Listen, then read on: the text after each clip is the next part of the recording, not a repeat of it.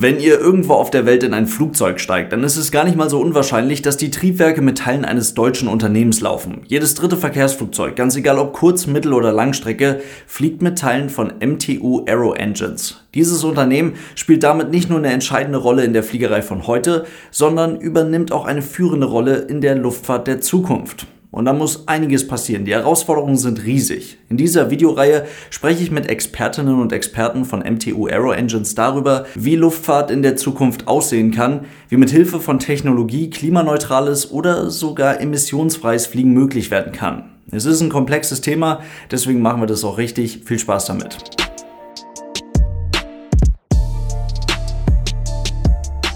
In diesem Video spreche ich mit Fabian Donus. Er ist Innovative Propulsion Director bei MTU Aero Engines und damit der richtige Mann dafür, um uns zu erklären, warum die Zeit, die vor uns liegt, äußerst spannend wird. Eigentlich kam es äh, mit dem Thema ähm, Pariser Klimaabkommen, hatten wir einen gewissen Paradigmenwechsel. Man muss wissen, dass in der Luftfahrt äh, wir da so ein bisschen äh, hervorstechen, weil bei uns eben nicht nur das reine CO2 klimawirkend ist, sondern auch die sogenannten Nicht-CO2-Effekte, was Stickoxidemissionen sind, die dann wechselwirken in der, in der Höhe und aber auch Kondensstreifen. Und beide zusammen haben einen relevanten Anteil an der Klimawirkung der Luftfahrt. Klar ist äh, für uns, dass wir uns zum Pariser Klimaabkommen ähm, kommittiert haben. Das heißt, wir wollen eben genau diese Ziele erreichen. Und wir haben uns eben daraus abgeleitet, das Ziel des EU Green Deals auch gesteckt, bis 2050 klimaneutral sein zu wollen. Wir wollen ganz konkret mit Produktinnovationen kommen und das waren in Vergangenheit eher so die evolutionären ähm, Innovationen, die uns peu à peu zu dem gebracht haben, was wir heute haben, einem hocheffizienten Gasturbinenkonzept, dem Gear Turbofan Getriebefan, der es eben schon schafft, über 80 Prozent weniger CO2-Emissionen zu machen als zu Beginn der Luftfahrt. Erstmal Evolution also. Und diese Evolution, die kann man auch ganz einfach sehen. Vergleicht man einen A320 mit den von MTU damals mitentwickelten V2500 Triebwerken mit einem A320 Neo und den ebenfalls von MTU in Partnerschaft mit Pratt Whitney entwickelten und gebauten PW 1100G JM Triebwerken, dann fällt sofort auf, dass diese Triebwerke deutlich größer geworden sind. Und das aus einem guten Grund. Es handelt sich um einen sogenannten Geared Turbofan mit großem Nebenstromverhältnis. Das ist ein Getriebefan, bei dem zwischen dem großen Fan, also dem Teil, das man da von vorne sehen kann, und der Welle, auf welcher sich der Niederdruckverdichter und die Niederdruckturbine befinden, ein Untersetzungsgetriebe verbaut ist. Und durch dieses Bauteil können die beiden Komponenten im für sie jeweils optimalen Drehzahlbereich laufen, was das gesamte Triebwerk deutlich effizienter macht.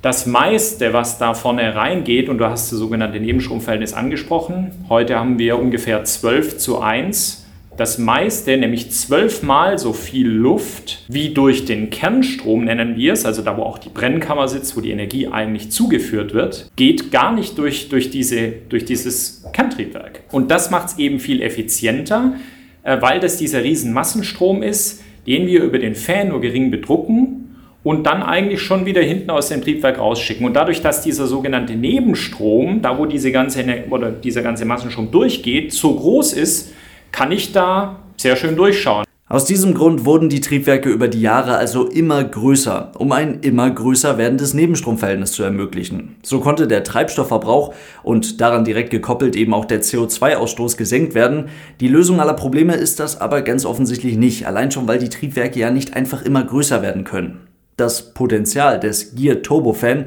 ist aber noch lange nicht ausgeschöpft. Stichwort dafür ist Sustainable Aviation Fuel ein nachhaltig erzeugtes Kerosin, was es eben schafft, einmal im Kreislauf die CO2-Emissionen drastisch zu senken. Und gleichzeitig sehen wir enorme Vorteile, schon heute im Flug nachgewiesen von dem Deutschen Zentrum für Luft- und Raumfahrt beispielsweise, dass diese SAFs reiner verbrennen und dadurch die, die Kondensstreifen ähm, Bildung deutlich reduziert wird. Das heißt, wir brauchen genau diese Technologien, die die Gesamtklimawirkung äh, senken. Das Schöne am SAF ist, dass es eine sogenannte Drop-in-Lösung ist. Das heißt, wir können das sofort in den bestehenden Flugzeugen und Triebwerken einsetzen, in Beimischung bis zu 50 Prozent. Das ist das Schöne, ich kann die einfach überall einsetzen, über die gesamte Bandbreite. Und da ist eben noch wichtig zu wissen, dass die Kondensstreifen häufig auch auf längeren Routen, Nordatlantik beispielsweise, auftreten. Das heißt, wenn ich die dort einsetze, wo normalerweise Kondensstreifen entstehen, haben die nochmal eine deutlich verstärkte positive Wirkung auf, auf das Klima. Hier wird es an der Stelle jetzt also schon sehr spannend und das ist ein sehr wichtiger Punkt. Es geht hier also ganz klar nicht mehr nur noch darum, den Treibstoffverbrauch immer weiter zu reduzieren und damit auch den CO2-Ausstoß der Triebwerke Jahr für Jahr irgendwie immer wieder ein paar Prozentpunkte runterzubringen. Es geht darum, die Gesamtklimawirkung zu reduzieren. Also auch Stickoxide und Kondensstreifen massiv zu reduzieren. Dabei kann Sustainable Aviation Fuel schon helfen. Ausschließlich auf diese Möglichkeit zu setzen, das bringt uns aber offensichtlich noch nicht ans Ziel. Wir denken auch da viel weiter und sagen, die Gasturbine ist ein hocheffizientes äh, Antriebskonzept. Können wir die nicht irgendwie ähm, so verbessern, dass sie die Gesamtklimawirkung reduziert, also explizit auch die Stickoxidemissionen und die Kondensstreifen. Und da hat sich ein ganz findiger Kollege ähm, das sogenannte WET-Konzept einfallen lassen, steht für Water Enhanced Turbofan, ist ein, ein auf einer Gasturbine basiertes Konzept, was über die Rückgewinnung der Abgasenergie, da geht heute relativ viel ungenutzte Energie hinten raus, was man äh, an dem heißen Abgasstrahl sieht, die zu, man nennt es rekuperieren, wieder zu verwenden, wieder ähm, in den Kreisprozess, nennen wir es, also in, in, den Gasturbine, in die Gasturbine einzubringen und so nochmal die Restenergie zu nutzen. Und das machen wir, indem wir Wasser verdampfen, was wir dann in die Brennkammer einspritzen. Dadurch werden die Stickoxide drastisch reduziert und gleichzeitig werden wir diesen eingespritzten Dampf dann wieder so abkühlen, dass wir sozusagen so eine Art Wasserkreislauf haben. Und bevor wir dieses Wasser damit in die Brennkammer einspritzen, filtern wir die darin enthaltenen Partikel aus und so wollen wir eben auch noch die Kondensstreifenbildung drastisch reduzieren. Wir schaffen mit der evolutionären Technologieentwicklung, Weiterentwicklung Gasturbine zusammen mit den SAFs schon einen Riesensprung mit einem Konzept wie der Wet Engine würden wir nochmal deutlich weiterspringen. Da reden wir von Reduktionsmöglichkeiten im Vergleich zu einem Jahr 2000 Flugzeug und Antrieb um 80 Prozent. Und an der Stelle wird schon ganz schön abgefahren. Das erste Mal von dem Ding gehört habe ich auf der ILA 2022 in Berlin, also relativ spät. Die Idee ist schon deutlich älter. Aber das, was man da dann sieht und erklärt bekommt, ist auf den ersten Blick ziemlich kompliziert und man ist sich nicht so ganz sicher, ob das wirklich die Zukunft werden kann. Aber wenn man dann die richtige Erklärung von den richtigen Leuten bekommt, dann ist man schwer beeindruckt von diesem Teil. Das verspreche ich euch. Deswegen sprechen wir in einem der nächsten Videos auch mit dem Mann, der aktuell mit seinem Team für genau dieses Projekt verantwortlich ist. Das WET-Konzept, das Fabian uns da eben vorgestellt hat, hat also definitiv enormes Potenzial. Um aber wirklich in Richtung nahezu emissionsfreies Fliegen zu kommen, müssen wir nochmal einen großen Schritt weitergehen.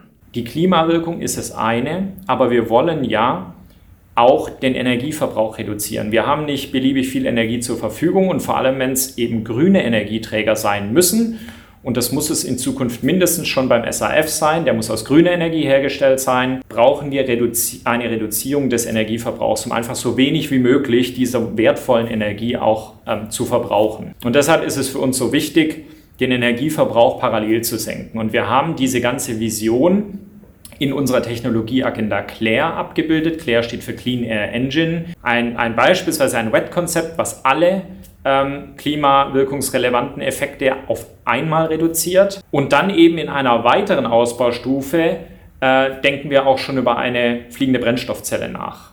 Die fliegende Brennstoffzelle hat den enormen Vorteil, dass sie im Sinne der Klimawirkung äh, nahezu auf Null geht. Wir wissen heute noch nicht, ob sie ganz auf Null gehen kann, weil da immer noch ähm, Wasser, also normales Wasser emittiert wird, was äh, in der Theorie auch Kondensstreifen anregen könnte. Die Brennstoffzelle ähm, würde natürlich mit grünem Wasserstoff betrieben werden müssen hat, und da sieht man mal auch, dass, dass wir natürlich heute eine Gasturbine haben, ist, ist keine Überraschung, weil sie eben in ihrer sogenannten spezifischen Leistung mit Abstand am größten ist. Ja, wir kriegen extrem viel Leistung fürs Kilogramm Gewicht. Wenn wir jetzt also auf eine Brennstoffzelle gehen, haben wir ein großes Potenzial, noch weiter in der Klimawirkung runterzugehen, bis zur Klimaneutralität. Man könnte vielleicht fast schon von emissionsfreiem Fliegen äh, reden, wenn man sagt, das Wasser, was emittiert wird, ist ja nicht klimawirkend.